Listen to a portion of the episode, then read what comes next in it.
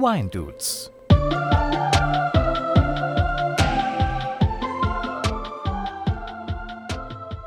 Servus, grüß euch. Schön, dass ihr wieder eingeschaltet habt zu den Wine Dudes.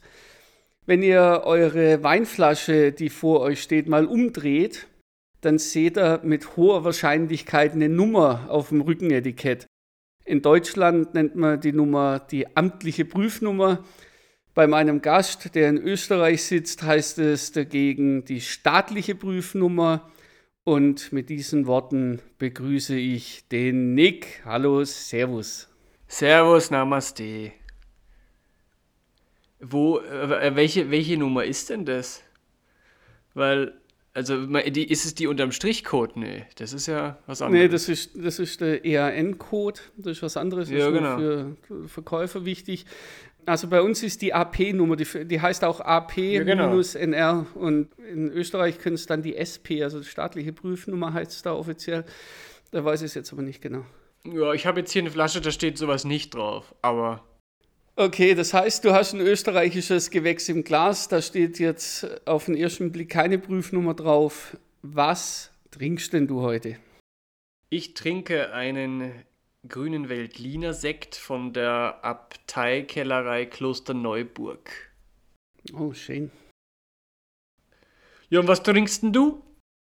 Ich habe von Fratelli hier aus Indien, Ah. Maharashtra, einen Merlot 2022. Sag Gut, mal, eine, dann. sag mal eine andere Frage, wie viel Uhr ist gerade bei dir?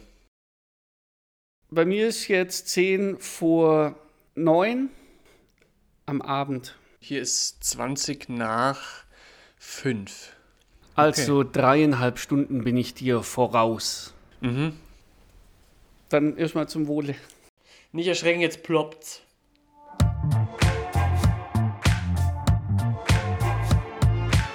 Wine Dudes, der Podcast mit Robin und Gästen.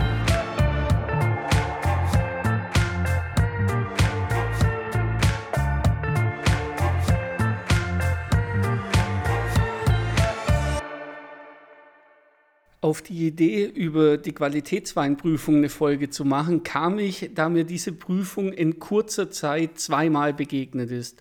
Das erste Mal war ein Instagram-Post von Anfang März vom Herrenhof Lambrecht. Der hat einen Kommentar an das Weinmagazin Wienung geschickt, der abgedruckt wurde. Da reagierte der Gottfried Lambrecht auf einen Artikel amtlicher Prüfungsirrsinn. Das zweite Mal war kurz danach, als mir der Professor Dr. Rerum Politicarum Daniel Daimling aus Heilbronn einen ersten Entwurf seines Naturweinmanifests zukommen ließ.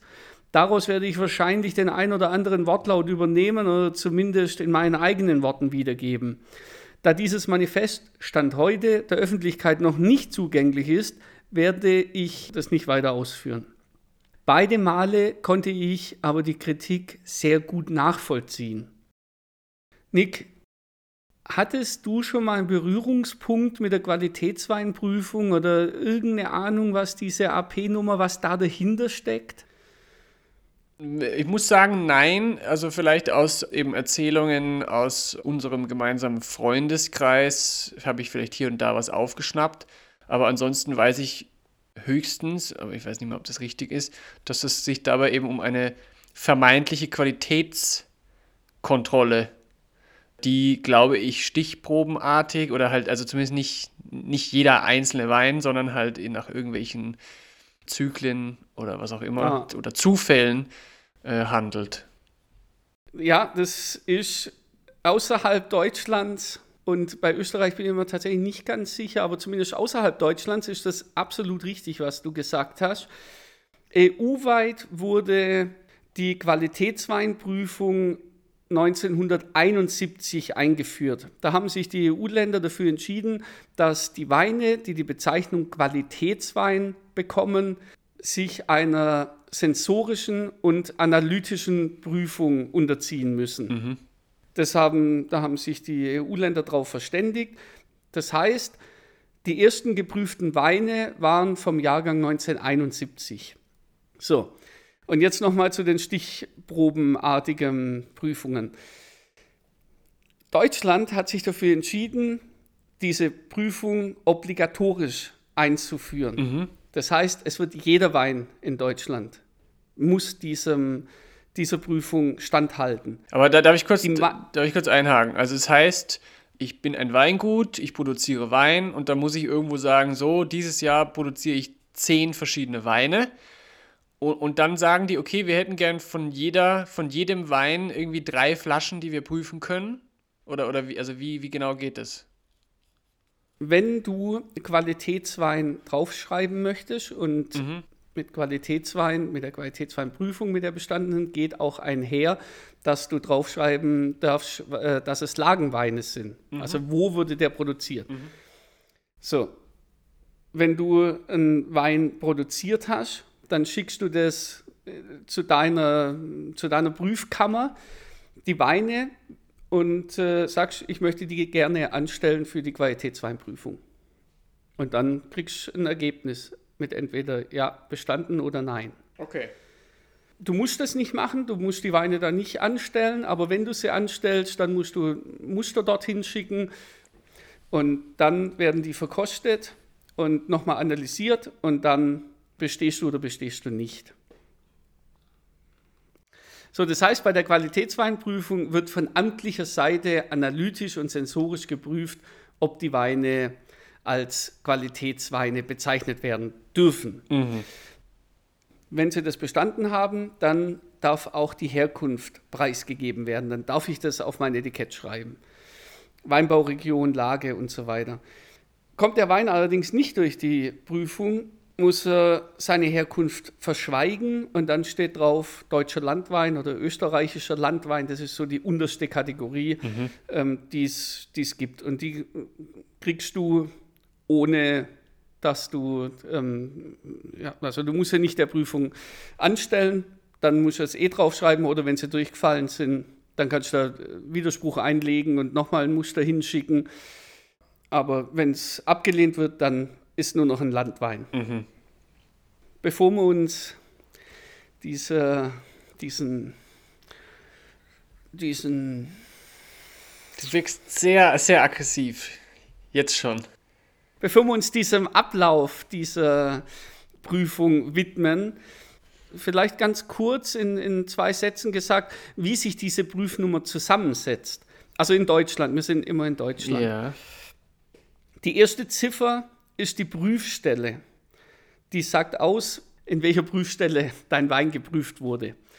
Dann kommen die nächsten drei Ziffern, die stehen für die Gemeinde des Abfüllers, also wo wurde der Wein abgefüllt. Danach kommt die Betriebsnummer des Abfüllers, also vom Weingut oder vom Abfüller, von der Kellerei. Die nächsten beiden Zahlen beziffern dann wieder die Füllung des Betriebs in laufender Nummer. Also wie oft haben die jetzt schon ihre Füllanlage dieses Jahr eingeschaltet und die wie viele Füllung ist das? Nicht von dem Wein, sondern überhaupt vom Weingut.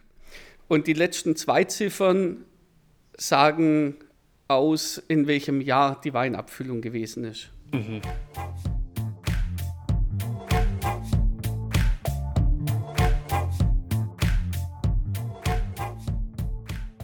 So, wie ich bereits gesagt habe, die Prüfung erfolgt in drei Abschnitten. Erstmal die analytische Prüfung. Da wird kontrolliert, ob die bestimmten Grenzwerte eingehalten werden, wie zum Beispiel Mindestalkohol oder Schwefel oder alles, was irgendwo begrenzt ist mit der Herkunftsprüfung, das wäre dann das zweite, da werden die Eintragungen im Herbst- und Kellerbuch, also jedes Weingut muss ein Herbst- und Kellerbuch führen, wo sie schreiben, wie viel Erntemenge hatte ich, welchen Wein, wie viel Wein habe ich aus wie viel Kilo gemacht und so weiter.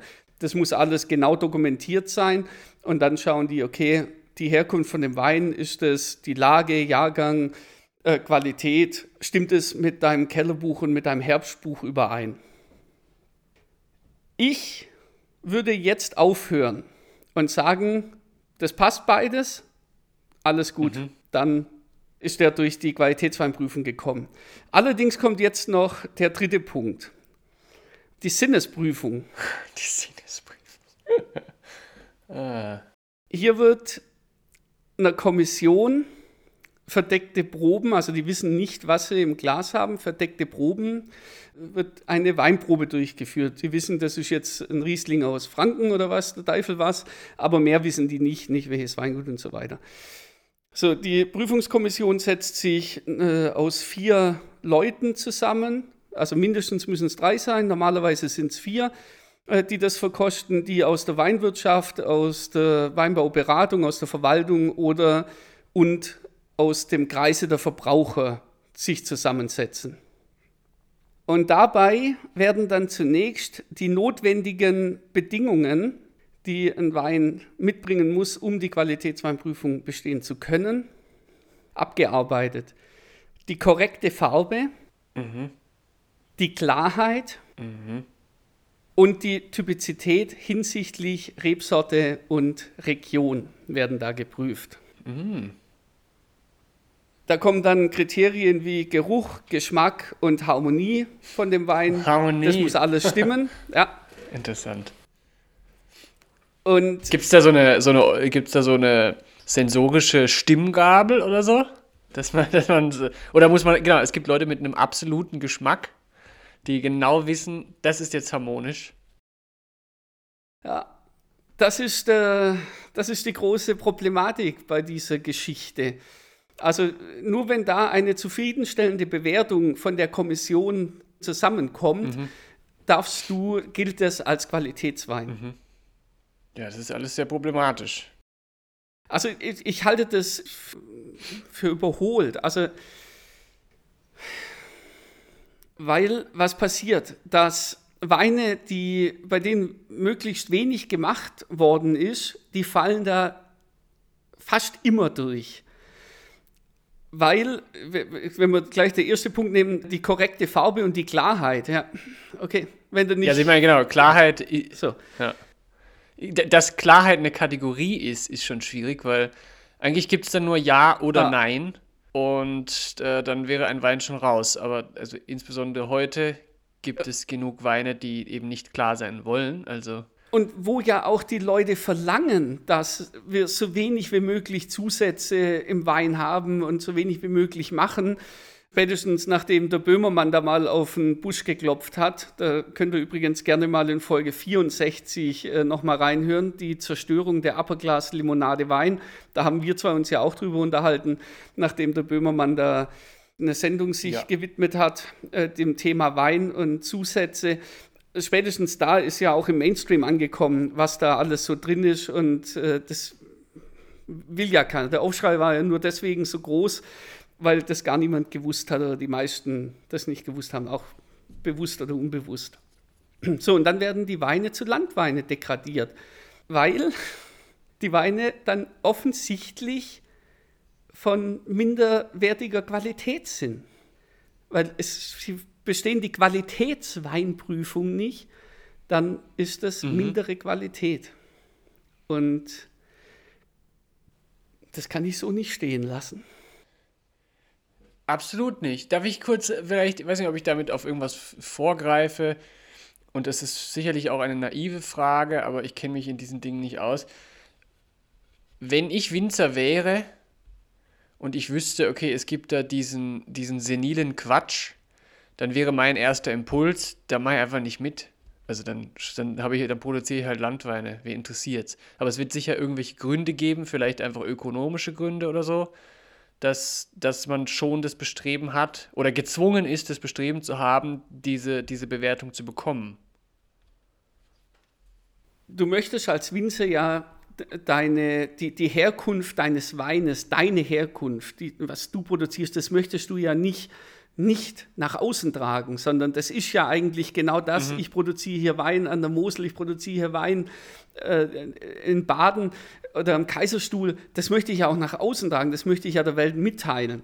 Mhm. Was natürlich auch für einen Absatz wichtig ist, dass auf deinem Etikett draufsteht, also A, dass Qualitätswein draufsteht, ist schon mal gut mhm. und dass eine Region draufsteht. Okay, also eben, äh, dazu habe ich zwei Dinge. Erstens, äh, mein erster Impuls, obwohl ich jetzt niemand bin, der irgendwie aktiv Probleme lösen will, mein erster Ansatz wäre, man kann doch sicher durch, ich sag mal, Aufklärung, könnte man Leute dazu bringen, dass sie, dass sie sich selbst über den Wein informieren. Sagen wir, auch wenn es jetzt nicht schön ist, einfach nur eine Idee, sagen wir eben, ich produziere einen super Wein, der kommt aber nicht durch die Prüfung, deswegen darf nicht draufstehen, woher er kommt und dass er gut ist. Aber ich drucke auf jeden Wein einen QR-Code und der QR-Code wird von den jungen Leuten, die die Weine trinken, gescannt und die kommen zur Homepage und auf der Homepage umschreibe ich, was die da eigentlich im Glas haben, ohne dass ich juristisch ja. in Schwierigkeiten komme, was ja. diese offizielle Bezeichnung geht. Okay, das könnte, also da gibt es ja sicher kreative Lösungen. Äh, absolut irgendjemand, also die Dinge passieren ja nicht einfach so. Irgendjemand muss davon profitieren. Qui bono? Also wer, wer profitiert davon, diese absurden Regeln zu machen? Wer profitiert denn davon, überhaupt eine Qualitätsweinprüfung ins Leben zu rufen? Also warum na gut, ich meine, schau, also ich meine, Verbrauch, Verbraucherschutz ist ja an sich eine gute Sache, dass man kein, dass Leute nicht Scheiße verkaufen können. Äh, in, insofern, wenn man sagt, hey, wir, wir überprüfen Weine, dass da kein Dreck drin ist, zum Beispiel, weiß nicht, Frostschutzmittel oder so, sage ich, ja, das ist mir, das ist mir recht, okay. Dass es dann so absurde Züge annimmt, das ist natürlich ein anderes Thema. Und äh, da würde ich mich fragen, also für irgendjemand muss das doch gut ja. sein. Äh, also irgendjemand muss daraus Profit schlagen oder ich glaube, dass das einfach eine Institution ist, die gewachsen ist und die sich jetzt äh, selbst erhält. Okay. Also äh, ich, ich bin auch nicht hier, um eine Lösung anzubieten. Ich bin hier, um das einer breiteren Masse zu sensibilisieren, dass es die Problematik gibt, in der Hoffnung, dass irgendwann genug Leute zusammenkommen und dann diese Stellen in Frage gestellt werden. Warum muss das überhaupt sein? Mhm. Und ja, ich gehe den, geh den Weg mit dir. Ich, äh, wenn ich noch mal kurz auf den Gottfried Lamprecht zurückkommen darf. Mhm. Der hat einen ziemlich renommierten Rosé-Weinpreis äh, gewonnen mit seinem Rosé, mit einem Landwein. Der Gottfried hat 2008 angefangen, Wein zu machen und ist recht schnell nicht mehr durch die Prüfungen gekommen, weil er eben sehr naturnahe Weine produziert, in einem, in einem sehr eigenwilligen Stil, sage ich mal, wo die Prüfer mit der Art dieser Weine nicht umgehen konnten. Analytisch waren und sind die Weine einwandfrei. Also da besteht kein, weil du jetzt gesagt hast, Verbraucherschutz und so weiter. Das ist absolut wichtig, dass die analysiert werden, dass sie chemisch analysiert werden, ob das passt. Keine Frage. Verbraucherschutz ganz wichtig. So, dann hat er vor zehn Jahren gesagt, ich verkaufe nur noch Landwein und werde meine Weine nicht mehr bei irgendeiner Behörde einreichen, mhm. weil die verstehen das nicht und mir ist zu doof, das dann permanent äh, dieses Hamsterrad zu bedienen die chemische Analyse sagt er auch, er hat überhaupt keine Schmerzen damit. Klar, kann man, kann man die machen. Äh, hat er recht. Und schließen tut er mit den Worten, das habe ich mir extra aufgeschrieben, das fand ich echt gut. Ich weiß, was in meinem Wein enthalten ist, nämlich meine Trauben und ein bisschen Schwefel. That's all. Und da denke ich, ja, so einfach ist es. Es ist nicht so, dass ich jetzt aufrufen möchte, dass man diese Qualitätsweinprüfung einstellt. Ich habe da überhaupt keine Schmerzen damit, wie ich es ja auch schon vorhin gesagt habe. Lass die ersten zwei Punkte, lass äh, schauen, passier, äh, ist das analytisch alles in Ordnung mhm. und stimmen die Bücher überein? Ist das wirklich der Wein, der aus dieser Lage da und da ähm, produziert worden ist? Ja. Äh, oder äh, gekältet worden ist. Verbraucherschutz ist absolut, absolut wichtig. Aber damit könnte man es doch auch einfach lassen. Ja. Typizität hinsichtlich der Rebsorte ist hier nicht erkennbar. Alter, was, was, was ist denn das? Was, also, das heißt, die widersprechen aber mit dem, was sie tun, auch dem Terroir-Gedanken, den man ja nicht gut finden muss. Die widersprechen allem. Die widersprechen allem. Also, was ganz ehrlich, da heißt, Riesling muss erkennbar sein, muss immer gleich schmecken und Warum muss denn ein Riesling immer gleich schmecken? Warum muss man denn dann so viel Sachen machen, ja. dass man immer erkennt, ah ja, das ist Riesling? Das ist doch scheiße. Die ganze Welt redet und feiert Diversität, aber ja, ja, beim Wein dann, dann lieber nicht. Da, das sagt dann ein Experten, eine Expertenkommission aus Frauen und Männern mit, ihren, mit ihrem eingefahrenen Blick äh, auf den Wein, was, was da richtig oder falsch ist. Und, und, und, für und, und für Experten halten sie sich deswegen, weil sie einen Riesling zuverlässig wiedererkennen. Ja. Ja. We weißt das ist eine, eine sich selbst erfüllende Prophezeiung. Das ist ein fürchterlicher Teufelskreis. Natürlich, wenn ich alle Weine genauso hinproduziere, dass immer der, der Riesling immer der, typisch, Typizität, ich krieg da, ich krieg da, ich krieg da Pipanellen. Das, ich finde das so fürchterlich. Und, und dann, das ist völlig am Markt vorbei. Lass doch die Leute selber entscheiden, was ist ihr guter Wein. Ja, was ich, was, was, ich, was ich auch interessant finde, ist, ähm, man kann ja sicher im chemischen Prozess feststellen, welche Rebsorten drin sind. Beziehungsweise, wenn ich sage, hier ist ein Riesling, kann man dann chemisch feststellen, dass das stimmt. Oder? Ja. Gut, so. Das heißt, nicht nur wollen die wissen, wissenschaftlich, dass da X drin ist, sondern es muss dann zusätzlich, auch wenn sie schon wissen, es ist X, muss es auch noch nach X riechen und schmecken und, und zwar nach deren Vorstellung davon, wie X genau. riecht und schmeckt und aussieht. Genau. Okay. Ich, ich glaube nicht, dass ähm, bei der Analyse analysiert wird, ob das die Rebsorte Aber ist. Aber das wäre doch eine einfache Lösung. Ja. Natürlich, klar. Wenn wissen Aber das kannst du auch, ja. mit, das kannst du auch mit, mit, mit dem Vergleich mit dem Kellerbuch. Äh, also du kannst nicht 50.000 äh, Flaschen Riesling Lage XY anstellen, wenn du nur 40 Kilo geerntet hast. Ja. Also da würde der Schwindel schon auffliegen, dass das halt dann doch ein Müller-Thurgau ist und, und du möchtest dann als Riesling durchbringen. Also da, da gibt es schon davor ja. Instanzen, die sowas verhindern. Ja. Deswegen, ich, ich. Also eben, das Problem, um das es dir geht, ist ja eben, dass unser geliebter Naturwein da natürlich ein sehr, ein, also sehr schlechte Chancen hat. Woran ich jetzt die ganze Zeit denke, ist, wie kann es denn sein, dass so Sachen wie norwegischer Stockfisch oder, äh, keine Ahnung, ein Drittel aller Käsesorten, die nicht nur nach Schimmel aussehen, sondern häufig auch Schimmel sind, furchtbar riechen, für sehr viele Leute ungenießbar sind, dass die trotzdem auf den Markt dürfen. Also also wäre es dann da verkehrt, wenn der Stockfisch, der norwegische, nicht bestialisch stinkt? Also würde dann rausgezogen werden? Oder, also was, wie. Wahrscheinlich gibt es da andere Prozesse, ist da die, die Qualitätssicherung möglicherweise nur auf die Analysewerte. Ja, was gescheit wäre, ja. Ja, so, und dann ist völlig egal, wie sehr das stinkt oder wie sehr das duftet, je ja, nachdem, auf welcher ja, Seite man steht. Und das ist doch auch scheißegal. Eben. Wichtig ist mir doch nur, ob es mir schmeckt.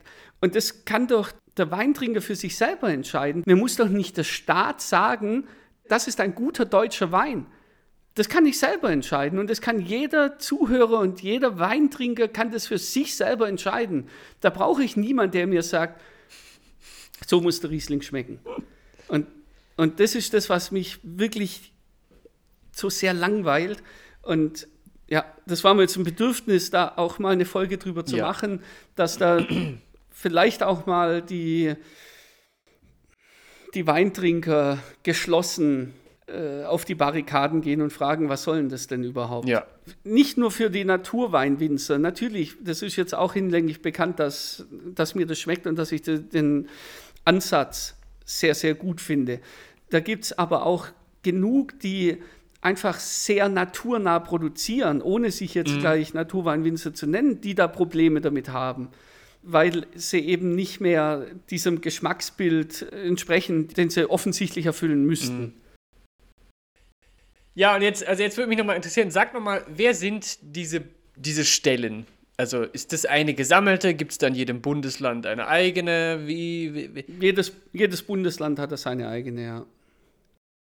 Und wie kann, kann man sich da bewerben?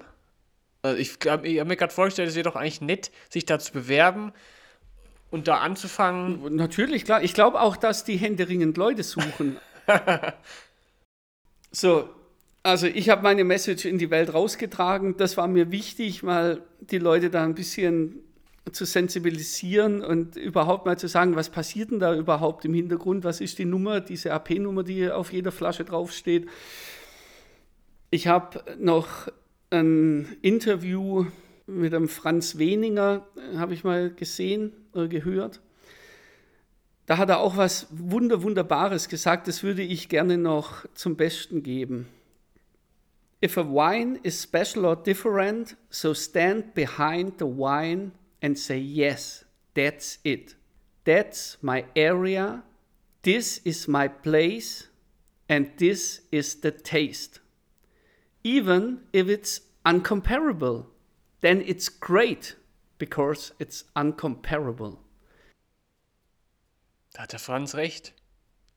Das ist einfach so Das gut, weißt du? Simpel Das und, ist, und richtig, ja. ja, lasst, lasst die Weintrinker selber entscheiden, was ist ihr Happening, was ist ihr Erlebnis und ihre Interpretation von gutem Wein. Und ja, wenn du einen Wein nicht vergleichen kannst, dann ist das großartig, weil du den Wein mit keinem anderen vergleichen kannst. Ich möchte nicht 100 Rieslinge nacheinander trinken, die alle von der Stilistik her gleich sind, die alle die Typizität hinsichtlich der Rebsorte und der Region abbilden. Es ist Hanebüchen. Es ist so lä lächerlich wie fürchterlich. Ich schließe mich dir an. Äh, das ist ein weiteres, in dieser Welt ein weiteres unnützes, bürokratisches Scheißgehabe. Und es zeigt eben, dass in dieser Welt geht es um Pragmatik und um Wissenschaft und nicht um Kunst oder andere schöne Dinge. Und es ist mir bis heute ein Rätsel, eben warum diese, diese vielen, vielen Apparaturen und Institutionen überhaupt existieren, wo es doch wirklich so himmelschreiend klar ist, dass sie einfach sinnlos sind. Völlig sinnlos. Aber gut, damit müssen wir leben. Oder nicht? Da ich ja ein sehr grundsätzlich ein sehr positiver Mensch bin, würde ich das jetzt nicht auf die ganze Welt ummünzen.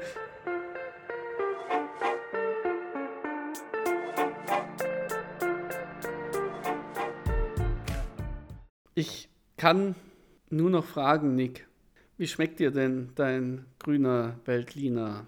Mein grüner Veltliner Sekt. von der Abteikellerei Klosterneu Klosterneuburg. Äh, wie hat er mir geschmeckt? Also ich finde, er bildet die Typizität eines grünen Veltliners äh, hervorragend ab. Ähm, Pfeffer, alles Also was wirklich, man, genau. schöne Frische, er ist Pfeffer. klar. Ja, toll, toll. Ich weiß schon, ich weiß schon, in welchem Gremium du demnächst sitzen wirst. Großartig. Er riecht ganz fein und gut. fein. Genau, fein Ja. und gut. Und hat so eine Spritzigkeit. Ich sag mal, perfekter Wein für einen, einen lauen Sommerabend mit den Nachbarn. Okay. Von der Klarheit her ist also korrekte Farbe Sehr klar. vorhanden. Der ist wirklich, in Schulnoten würde ich sagen, 1 minus. okay. Ja, also der ist durch. Alle drei Kriterien, Geruch, Absolut. Geschmack, Harmonie. Richtig. Harmonie, also genau, ich habe es mit der Stimmgabel gerade nochmal ab, abgehört Ja. und abgeglichen. Ist äh, wohltemperiert. Ah, Mensch, großartig. Toll, Mhm. toll. Äh, und deiner? Das ist ein schöner Merlot. Merlot ist für mich immer ein bisschen melancholisch, um jetzt wieder äh, ein bisschen blumiger daherzureden. Das ist er jetzt nicht, sondern das ist ein eher lebensbejahender Merlot. Das ist noch ein bisschen unruhig, weil er wahrscheinlich gefühlt vor zwei Monaten abgefüllt worden ist. Ist ein schöner Merlot, hat eine schöne Frucht. Kein Holzeinsatz, was ich eigentlich auch ganz erfrischend finde, weil er dadurch ein bisschen frischer wird. Und wir haben hier ja permanent 30 bis 40 Grad. Deswegen trinke ich tatsächlich relativ wenig Rotweine. Und wenn ich dann mal einen trinke, dann bin ich froh, wenn er ein bisschen äh, ja, nicht so oxidativ daherkommt, sondern eher ein bisschen frisch und die Frische mitbringt. Das macht er. Also ich bin happy für heute. Okay, du hast gesagt, unruhig, melancholisch, das ist also ein Wein, der würde auch nicht durchgehen. Das kann man dem Volk nicht geben. Danach nachher fangen die an zu denken. Und wenn die anfangen zu denken, dann schaffen die uns ab. Und nee, mm -mm, der muss raus. Wir brauchen ruhige, ordentliche Weine. Nick, vielen herzlichen Dank. Liebe Community da draußen, abonniert uns überall, wo man uns abonnieren kann. Bewertet die Wine Dudes überall, wo ihr uns bewerten könnt. Und lasst auch gerne mal einen Kommentar da. Instagram, da sind wir am meisten. Empfehlt uns auch gerne weiter. Nick, nochmal herzlichen Dank, dass du heute wieder da gewesen bist. Bei dir wird es langsam dunkel und du hast den Weg zum, zum äh, Lichtschalter nicht äh, geschafft. Deswegen, ich sehe dich nur noch, ich sehe nur noch so eine Kontur von dir. Du bist ein Schatten deiner selbst, wenn ich das mal so sagen darf. Nichtsdestotrotz, herzlichen Dank, hat mir viel Spaß gemacht. Mach's gut, Fertig. Babaci aus Graz.